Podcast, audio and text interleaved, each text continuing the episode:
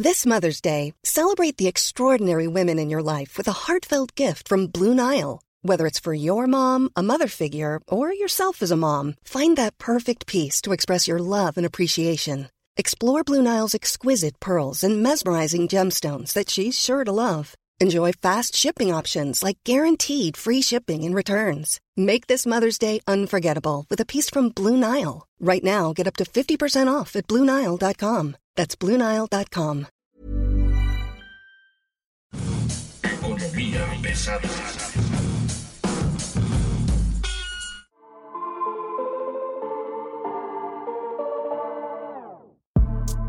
¿Cómo están ustedes? Bienvenidos, buen día. Esto es Economía Pesada. Mi nombre es Luis Carriles, arroba Luis Carrujos, y es un gusto presentarme el día de hoy con ustedes la segunda parte del año 2021, cuando Pati Navidad fue intubada por COVID. Que no fue una de las que decía que el COVID no existía. Les decía que el COVID no existía y bueno, pues hoy... que nos hoy- iban a inyectar chips reptilianos. Exactamente. ¿Y qué tiene que ver Economía Pesada con Pati Navidad, mi querido Mario Alavés, editor de finanzas del Sol de México? Bueno, para acabar pronto, si ustedes creen que este caso no tiene nada que ver, pues déjenme comentarles que sí, porque es uno de los 22 mil y tantos casos diarios que se están registrando, números récord en la pandemia, y esto ya significa un impacto para la economía, de acuerdo con la propia secretaria de Economía, Tatiana Cloutier, quien dice que México ya no va a crecer lo que esperaba el Fondo Monetario Internacional, que es 6.3%, pero que pues, todavía vamos a crecer bien bonito este año. Todavía vamos a crecer este año, pero además hay tres riesgos muy importantes que le están pegando. Uno, el crecimiento económico del país está fundamentado en el sector servicios, ¿no? Ujú. Básicamente turismo y comercio. No está fundamentado en manufacturas o en exportaciones, como se esperaba en algún momento dado de la recuperación económica. Número uno. Número dos, se comienzan a ver signos de agotamiento en el crecimiento económico. Hay datos que nos muestran que de abril a la fecha, abril, junio, julio, agosto, los datos que se están presentando son cada vez más cautos, digamos, ¿no? Son cada vez menores, son crecimientos récords importantes, sí, en función del rebote que se estaba planteando en la industria en general, en la economía nacional, pero, y ahí es donde entra el factor patinavidad, los contagios están creciendo en un área que no se esperaba ni que fuera tan importante a la hora de, de recuperar la economía, pero también pega en un área que es justamente los no vacunados. Ya comienzan a ser factor esta gente que no está vacunada, esta gente que de alguna manera participa en, en la economía formal e informal y comienzan a pegar. Tenemos en este momento más o menos con vacunas, esquemas completos, unos 25 millones de personas, ¿no? Se habla de que con al menos una dosis de vacunas estaríamos llegando a los 50, 60 millones. Cifras eh, muy a grosso modo, van cambiando, van pasando los días se van ajustando las, las dosis, pero el caso tiene que ver con que estos no son los jóvenes, digamos, los que en este momento están llenando los hospitales y estamos teniendo con ellos el mayor repunte de contagios. La tasa de mortalidad sigue siendo baja, pero ya nos estamos acercando, de acuerdo con el récord oficial de la Secretaría de Salud de todos los días, a las 250 mil defunciones. ¿no? De, digamos, abril de 2020 a la fecha. Así es, además tenemos que tomar en cuenta que dentro de todo este desarrollo apenas estamos entrando a la tercera ola de contagios. Entramos con más o menos tres meses de diferencia en relación con lo que ocurrió en Estados Unidos, Europa y Estados Unidos todavía tiene bastantes casos registrados en las últimas, en las últimas semanas. Y de no vacunados. De no Se vacunados. hablaba originalmente de 30 millones de, de personas que no se querían vacunar. Hoy esas cifras llegan a los 50 millones. Aparte tendríamos que eh, tomar en cuenta que el pasaporte de salud se está empezando a volver ya un requisito que parece que en algún momento va a ser indispensable. Hay muchísimos países que ya están implementando y muchísimos negocios que están implementando la obligatoriedad de contar con el certificado de tus vacunas. Y en México pues hay empresas que están no obligando, sino generando promociones para que pues lleves tu certificado de vacunación. Uno de ellos es Cinemex. Te regalan un 2 por 1 si llevas Tu certificado. certificado de vacunación. Y bueno, la apertura de Canadá, ¿no? También eso es un tema que tenemos que tomar en cuenta. Los canadienses que ya vacunaron literalmente al 100% de su población con dos dosis, la primera dosis de AstraZeneca y la segunda de Pfizer, ya reabrió sus fronteras con Estados Unidos y permitió de nueva cuenta el comercio, digamos, en la zona. Mientras que hacia México, Estados Unidos, no abierto las fronteras al, comercio de manera total como se necesita y ya comienza a haber problemas en la región fronteriza. Estamos hablando no, no de impuestos, pero sí de tránsito de mercancías y de personas. Así es. Hay un muy interesante en, Nuevo León, gobernador electo, Samuel García, que ya se va a llevar sus grupos de gente a Texas para que los vacunen allá. Ah, este es un tema muy importante que usted tiene que tomar en cuenta. A ver, hubo un acuerdo original del gobierno de Chihuahua donde las empresas maquiladoras que estaban asentadas en la frontera mm. podían cruzar sus trabajadores hacia Texas para ponerse dosis únicas ¿no? de Johnson mm. Johnson. Eso permitió recuperar la zona en algún momento y reabrir de las empresas que estaban del lado mexicano. Hoy la propuesta del gobernador electo, que todavía no asume el cargo, que todavía le falta sentarse en la silla para tomar decisiones, digamos, formales, está buscando un acuerdo con, con Texas también para brincar grupos. No, no, no, le digamos brincar, no, no. Es tránsito legal. Apoyo legal este, para las vacunas en el sector productivo. Pero insisto, el tema es que la recuperación económica se está dando en un sector que no está fundamentado, digamos, con, con, el resto de la economía. Sí es importante, sí es fuerte, sector servicios, turismo, comercio, pero no, es un tema que te vaya a arrastrar a muchas más ramas económicas. Yo creo, no es construcción, no es automotriz, no, es energía. Eh, bueno, hay que recordar también que el crecimiento económico del país no viene de adentro del país. Eh, hay que ser honestos y hay que ser realistas y darnos cuenta de que todo el crecimiento económico que va a generarse este año, o el 80 o 90% del crecimiento económico que se va a generar este año, es a partir de los planes de eh, apoyo de, de, Joe Biden. Se acaba de aprobar el plan de infraestructura por un billón de dólares, por un millón de millones de dólares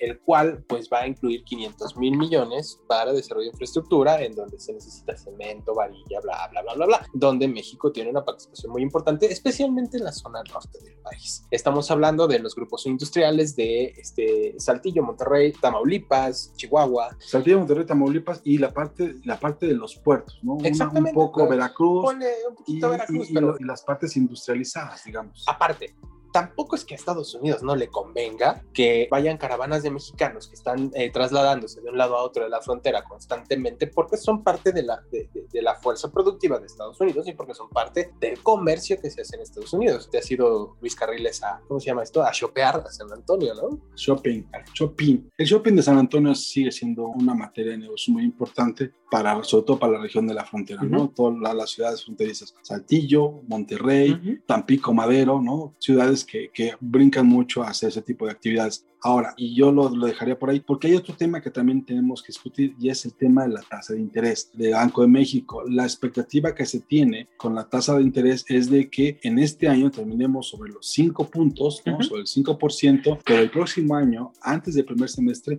estemos ya en el 5.5%. Yo diría que no hay que tenerle tanto miedo a ese tema porque si tomamos en cuenta la tasa real en este momento es negativa que es la tasa real, la tasa que pone el Banco de México menos la inflación. Entonces ahorita si tú metes dinero a los CETES, por ejemplo, la tasa de interés referencial del Banco de México está en 5, llega a 5%, pero pues la inflación es de 5.8, entonces estás perdiéndole 0.8. Por, por eso es que creen que se va a acelerar.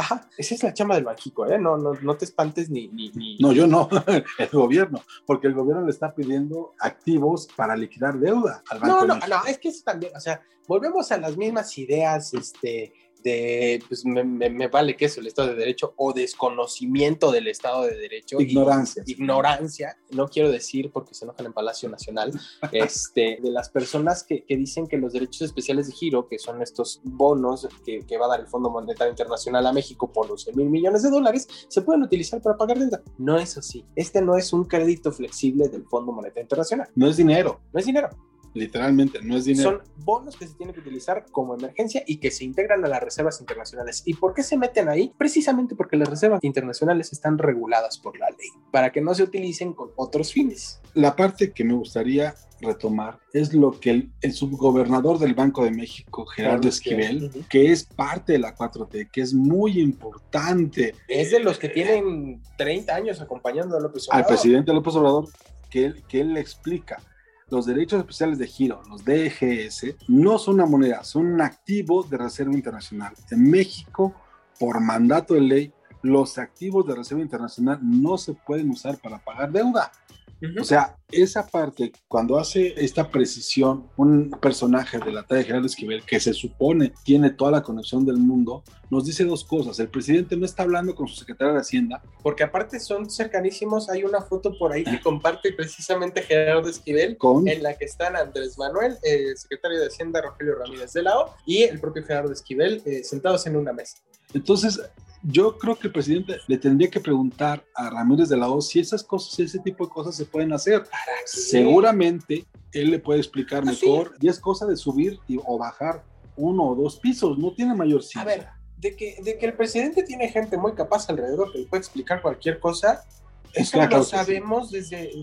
Yo creo que la 4T no es que tenga malos funcionarios, hay buenos y malos. Este, yo creo que el doctor Ursula era un muy buen elemento, pero pues nunca lo Pero no escucharon. mandaba él. ¿no? Nunca lo escucharon. Ahora, Eh, Rogelio Ramírez de la O, yo creo que supera, se- se- le podría haber explicado eso perfectamente sí, bien al sí, sin presidente ningún y el problema. presidente se puede haber evitado esta situación. Aquí lo interesante que hay que tomar en cuenta es lo siguiente, que Banco de México, que, que, que el presidente salga a decir una cosa como esa, que es la misma tónica o la misma dinámica que se siguió con los fideicomisos, ¿no? Hoy dice, se desapareció el Fondo de Desastres Naturales porque había corrupción. Se desapareció los fideicomisos porque hay corrupción. Bueno, el tema es, queremos los dejes, los, los, los derechos de giro para, este, para, Para pagar deuda. deuda. No, no se puede, no señor, por ley no se puede. Y la ley no es, este, no se consulta, se aplica. No, no, no funciona de esa manera. Entonces, ese es un tema que, sí- que es importante tenerlo en cuenta porque lo que estamos viendo ya es cada vez más, se le va agotando, digamos, la flexibilidad ¿no? jurídica al presidente. Cada, vez se va, se va haciendo más necesario acotarlo porque se junta los dichos de Banco de México con el parón que le mete la Corte, ¿no? El, el amparo que le da a, a la, El a amparo empresas definitivo. ¿no? Ya, un amparo ahorita- definitivo a, a la industria eléctrica que, que se va a tener que aplicar de, de- de esa forma. Entonces, yéndonos este, por lo bajo, pues cada vez está siendo más acotada las decisiones presidenciales en relación a lo que está ocurriendo en la economía. Y bueno, yo me iría al último tema de esta sesión y es ¿qué viene con el peso? Hay una especie de optimismo entre los analistas que nos dicen que el peso en este momento es una de las monedas más líquidas del mundo Ujú. y puede tener en las siguientes semanas, días, meses, incluso podría llegar a meses, incluso antes de la cuarta ola de diciembre este, Ya, de Capiles, COVID. por favor, estás viendo que ya nos queremos salir de la tercera y tú No puede ya nos salir. anunciaste, ya No nos se puede, no se cuarta. puede. Bueno, antes de la cuarta ola de diciembre estaríamos viendo un peso bastante fortalecido, ¿sí? Frente a la debilidad de otras monedas. Estaríamos hablando de tener un tipo de cambio más o menos estable con un tope, digamos, de 20.5 pesos en promedio. Pues ya estamos en esos niveles. O sí, sea, sí, pero se mantendría ahí. Sí, el tema es que la estabilidad que, que- que está llegando es por lo que te comenté hace un momento. El plan de- del presidente Biden por un billón de dólares, hay que dimensionarlo. Un billón de dólares es el tamaño de la economía mexicana. Nada más. O sea, En, Van- apoyos, van a en apoyos se van a gastar lo que no, en el tamaño. infraestructura. Sí, bueno. porque los apoyos van 3, 4 billones, el 25% del PIB de Estados Unidos. Eso se ha destinado en, en apoyos por la pandemia entre 2020 y 2021 con las dos administraciones Trump y Biden. Entonces, eso es lo que hace un gobierno eh, que quiere estimular Recuperar su su economía economía. rápidamente con crecimientos importantes. Que sí, es con deuda, pero la deuda de Estados Unidos eh, está por encima del 100%.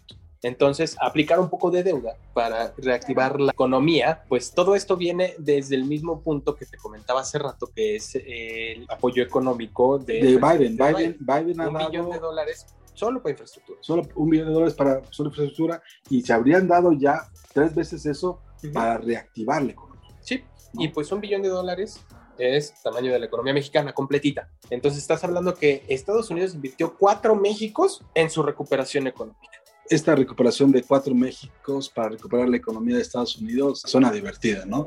La Pues sí. recuperación económica de Estados Unidos, es- eso es lo que ha costado.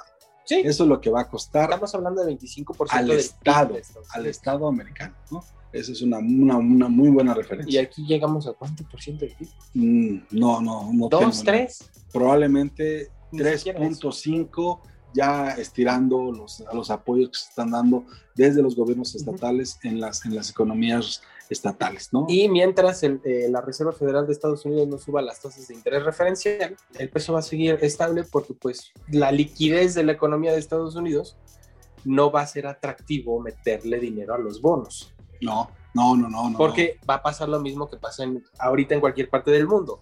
Va a haber una, una rentabilidad negativa si quieres invertir en bonos. Esto es lo que llaman, lo que se conoce como un crecimiento rémora. Exactamente. ¿no? Sí, pues eres... Antes, antes decíamos que era una economía arrastrada por Estados Unidos, Ajá. hoy decimos que somos una economía rémora, ¿Has, has- dependiente de la liquidez del gobierno de, de Estados Unidos. Sí. Absoluto. has visto esos hongos que crecen pegados a los árboles y que cuando se muere el árbol se muere el hongo? Es igualito. Exacto. Son un crecimiento en algunos sentidos hasta parasitario. Pero bueno, ¿quién soy yo para criticar eso? ¿Verdad? Esta es economía pesada. Yo le agradezco que se haya quedado esta sesión del día con nosotros. Mi nombre es Luis Carriles, arroba Luis Carrujos. Mario Lavés, muchas gracias. Muchas gracias, Luis Carriles, y no se olviden de escucharnos en todas las plataformas de audio como Acast, Apple Podcast, Google Podcast, Amazon Music, Deezer y Spotify. Y seguirnos en Twitter en arroba podcast OM. Muchas gracias. Hasta luego.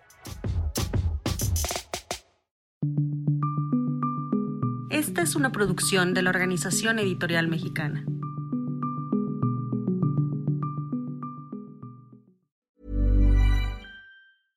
Hey, it's Paige DeSorbo from Giggly Squad. High quality fashion without the price tag. Say hello to Quince. I'm snagging high-end essentials like cozy cashmere sweaters, sleek leather jackets, fine jewelry, and so much more. With Quince being 50 to 80% less than similar brands. And they partner with factories that prioritize safe, ethical, and responsible manufacturing. I love that. Luxury quality within reach. Go to quince.com slash style to get free shipping and 365 day returns on your next order. Quince.com slash style.